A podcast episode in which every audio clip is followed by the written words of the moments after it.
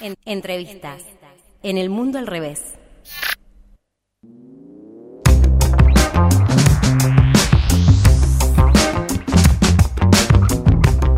Llegó el momento de la entrevista aquí en El Mundo al Revés, por el aire libre, por la 91.3, y en esta ocasión estamos en contacto con Facundo Peralta, él es militante de causa y también es precandidato a concejal por el Frente Soberanía Popular. ¿Cómo estás Facundo? Te saluda Diana Maraciolo. Hola, ¿qué tal? ¿Cómo les va? Muy bien, muchas gracias por el contacto antes que nada. Y bueno, ya abocándonos netamente en la cuestión electoral, contanos qué propuesta lleva la, la lista que encabezás como precandidato a concejal. Bueno, nosotros tenemos una propuesta que tiene mucho que ver con lo que hacemos, con, y con cómo Sí, nos- ciudadanía, lo que ya, lo que ya venimos haciendo hace 20 años de trabajo en los barrios de Rosario, este, y a partir de eso construir propuestas para, para que la gente nos apoye. Nosotros queremos construir una ciudad más justa, más igualitaria, donde haya también más libertad y donde no haya tantas diferencias entre los barrios populares y los barrios que no son populares donde podamos eh, tener acceso a los servicios como corresponde en todos los barrios populares, este, donde podamos también lograr que los pibes y las pibas puedan acceder al derecho a la educación. Nosotros creemos que eso se puede lograr desde, desde el Consejo Municipal y, y bueno, y tenemos las pruebas, eh, a las pruebas me remito, es todo el trabajo que venimos haciendo desde hace 20 años en, Villa Banana y, muchos barrios más de la, de la ciudad de Rosario. ¿Y cuál es la, la situación actual de, de estos barrios en los que vinieron trabajando? ¿Se agravó con la pandemia? ¿Cómo es la situación ahora? Y mira, nosotros tenemos Desde tu experiencia, ¿no? una una composición de la lista. eh, hay muchas compañeras que son referentes de los de los de los comedores populares que tenemos nosotros distribuidos por distintos lugares de la de la ciudad, eh, más de 20. En el caso de Rosa, la segunda candidata, ahora yo estoy en la puerta de la casa de ella y de su centro comunitario que es La Morena, Sí. está bien en la zona suroeste de la ciudad. Ella le da de comer a 700 personas por día, cinco veces a la semana. Este, la situación es terrible. Eh, vemos permanentemente, bueno, los pibes que están robando cable, cuestiones, digamos, son ese tipo de hurto que son producto de la necesidad de la malaria no tener laburo. Este, los pibes y las pibas también no acceden a un plato de comida todos los días, digo, la niñez, las niñeces no, no acceden a un plato de comida todos los días. Y eso hace que, por ejemplo, Rosa, durante la pandemia, en los 17 meses de pandemia que Sí. hubo, haya entregado 328 mil raciones de comida. Es un- una cosa que ella nunca imaginó que iba a tener que eh, laburar como laburó durante estos últimos 17 meses de pandemia. ¿Por qué? Porque la situación es muy complicada y lo que necesitamos también en ciudades como esta, que tienen un gran nivel de desempleo, es generar empleo, empleo genuino, y al mismo tiempo que generamos empleo y empleo genuino, arreglamos los barrios que tienen tantos problemas este, y en los que se necesita mucho trabajo ¿no? para resolverlos. ¿Qué tal, Facundo? Te saluda el autor Ceballos, ¿cómo estás? Hola, doctor, ¿cómo andás? Eh, sí, nombraste a, a la situación actual de los pibes, nombraste la necesidad de crear trabajo genuino. Eh, ¿Llegan al, ¿Su idea es llegar al Consejo con alguna iniciativa puntual para generar esto? Sí, nosotros quere- una de las primeras cosas que queremos hacer es la, ah, en Rosario hay más o menos 120 barrios populares. Viven eh, más de 300.000 personas en estos barrios.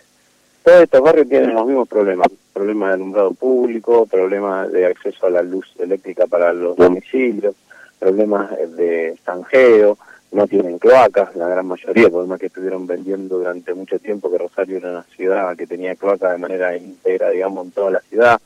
Este, problemas que tienen que ver con los servicios eh, urbanos básicos para poder para poder vivir. Después hacen falta centros de salud, hacen falta escuelas en determinadas zonas, como por ejemplo esta que te decía anteriormente, Sí. donde aumentó muchísimo la población.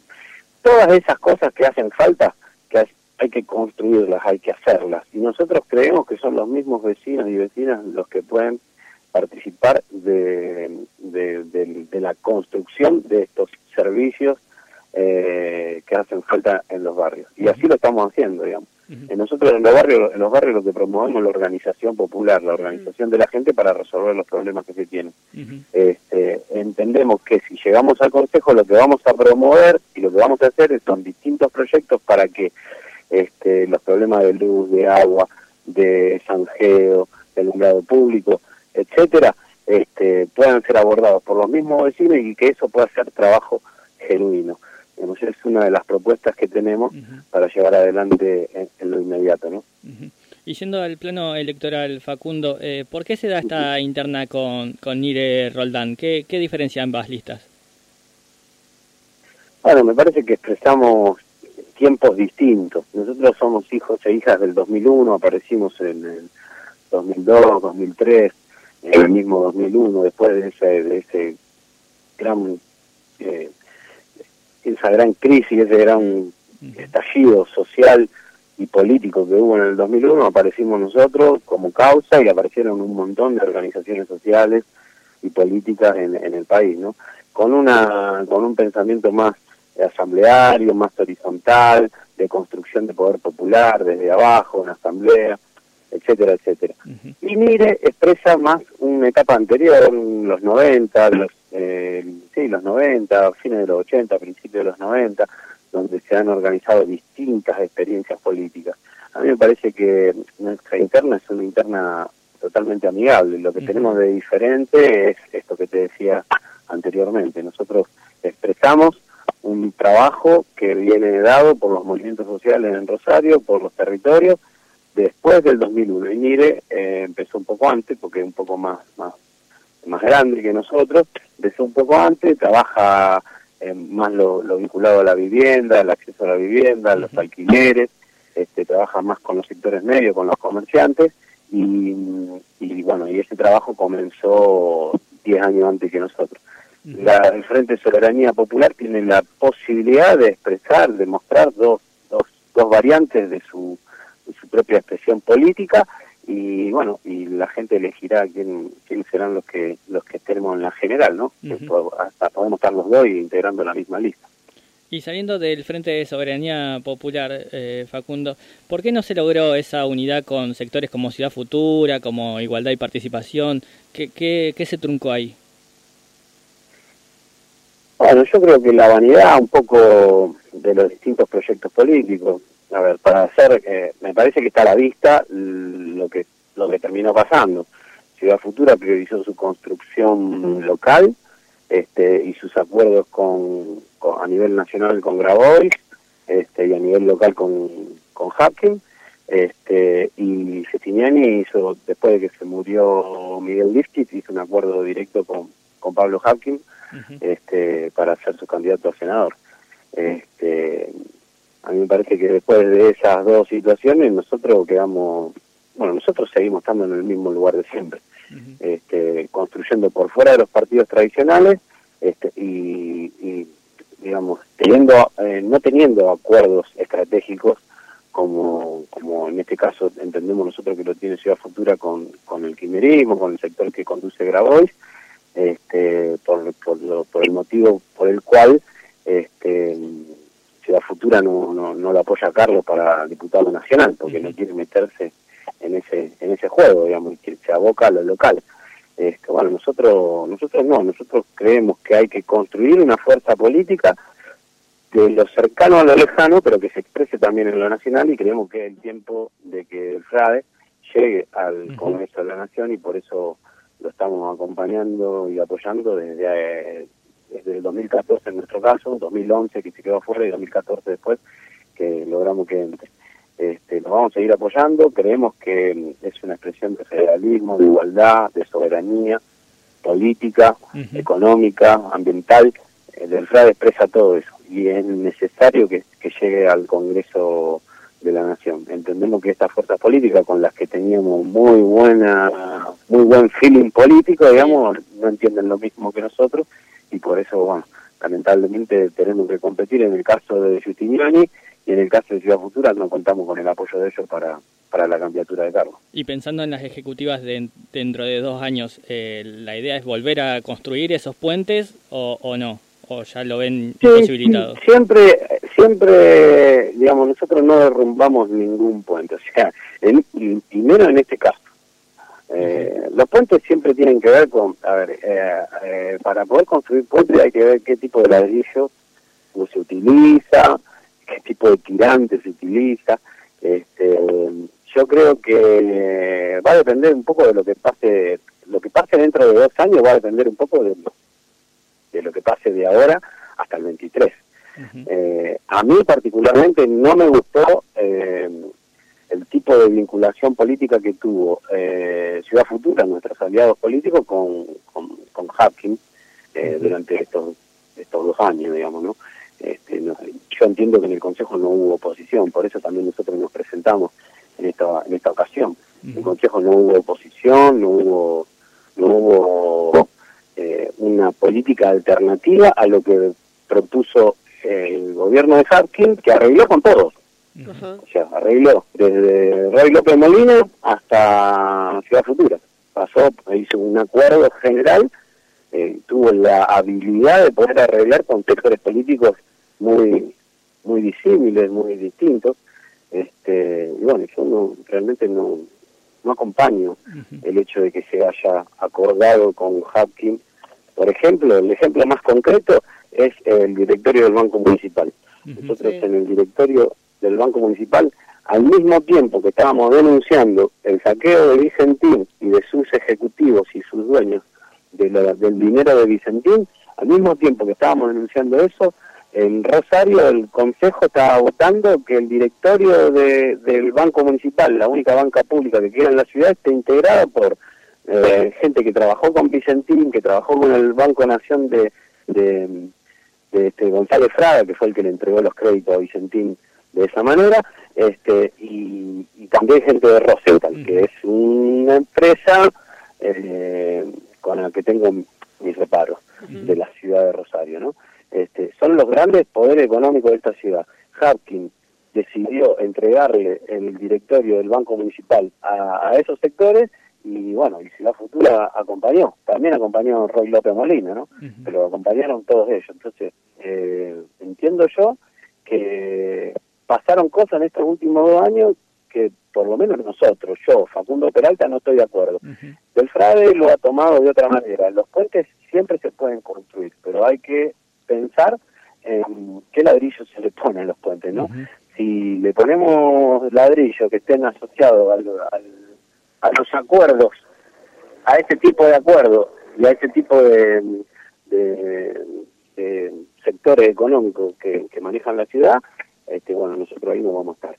Ahora, si los ladrillos los construimos desde abajo, con organización popular, sin transar con estos sectores, ahí sí van a existir muchas más posibilidades de construir una alternativa política en conjunto con Ciudad Futura y con cualquier otro espacio que se quiera sumar para la ciudad de Rosario en el 2023. Vuelvo un poco para atrás, Facundo, nombraste a Grabois, nombraste al kirchnerismo.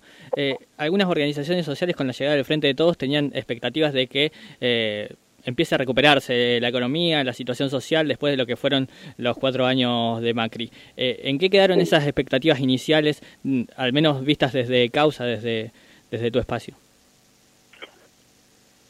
Nosotros seguimos teniendo expectativas. nosotros lo votamos Alberto lo, lo tratamos de que salga Macri, eh, digamos, en, las últimas elecciones, hicimos todos los esfuerzos para que se vaya Macri, eh, militamos a Alberto Fernández y a Cristina Fernández, teníamos y tenemos, seguimos teniendo expectativas, lo que yo creo que en la política argentina existe una gran cobardía para tocar a los sectores de poder. este, y son esos mismos sectores de poder los que se fagocitan a los a los a los dirigentes políticos que pueden llegar a darle algún tipo de esperanza a, la población, al pueblo, al electorado, llamémoslo como, como queramos. Obviamente que Alberto Fernández y Cristina eh, con un Macri gobernando eran una, eran una esperanza. Este, hoy por hoy, eh, Alberto Fernández y Cristina están un poco más devaluados, producto de sus propios errores, pero sobre todo, producto de que han sido, desde nuestro punto de vista, eh, han sido también bastante débiles para enfrentar esos poderes y poder obtener lo que necesita nuestro pueblo para vivir de la mejor manera posible. Este, el ejemplo más claro, y por eso siempre vuelvo a lo mismo, es Vicentín. También es la hidrovía, ¿no? Acá en Santa Fe, pero el ejemplo más claro es Vicentín. Teníamos la posibilidad histórica de intervenir en el, en el mercado de, de grano, digamos, en, la exportación, con una empresa testigo, una empresa que podía ser pública, este, que podía hasta bajar el precio de los alimentos, me, animo a decir, y, obviamente que podía generar recursos para todo y todas, eh, en la provincia y en, el país, y fuimos para atrás. Fuimos para atrás, primero le, dimos, le hicieron caso a Perotti, Perotti es un tipo conservador, es un tipo que privatizó el Banco de San Café, es un tipo que viene de, eh, mucha cercanía con el reutemismo, con Reutemann, que terminó estando en, el macrismo, eh, este, es un tipo conservador. Entonces, eh, bueno, eso es lo que termina pasando con, con los gobiernos que, que, digamos, porque analizan que no hay correlación de fuerza, nunca se animan a tocar los intereses que hay que tocar para beneficiar a la mayoría del pueblo argentino. este, y son esos mismos intereses y esos mismos sectores de poder los que se terminan fagocitando a estos dirigentes, lamentablemente, porque esta foto que sacaron a Alberto, que lo perjudica tanto a él como a su sector político, este, bueno, esta foto la aprovecharon, lo aprovecharon lo mismo que sectores de poder que él que él tendría que haber enfrentado en su momento. Esa es la mirada que nosotros tenemos del gobierno de Cristina y de Alberto. Obviamente que está a años luz de lo de Macri, eh, lo preferimos eh, ampliamente, pero bueno, eh, por ahora no han generado ninguna transformación importante que le dé al pueblo dignidad y bienestar. Clarísimo, Facundo, te agradecemos muchísimo por el contacto, de verdad, muchas gracias. No, gracias a ustedes por el contacto. Un abrazo grande. Un abrazo grande, un gustazo. Ahí hablábamos con Facundo Peralta acerca de todo el clima electoral, él es militante causa y también precandidato a concejal por el Frente Soberanía Popular. Quédate ahí que ya seguimos haciendo el mundo al revés.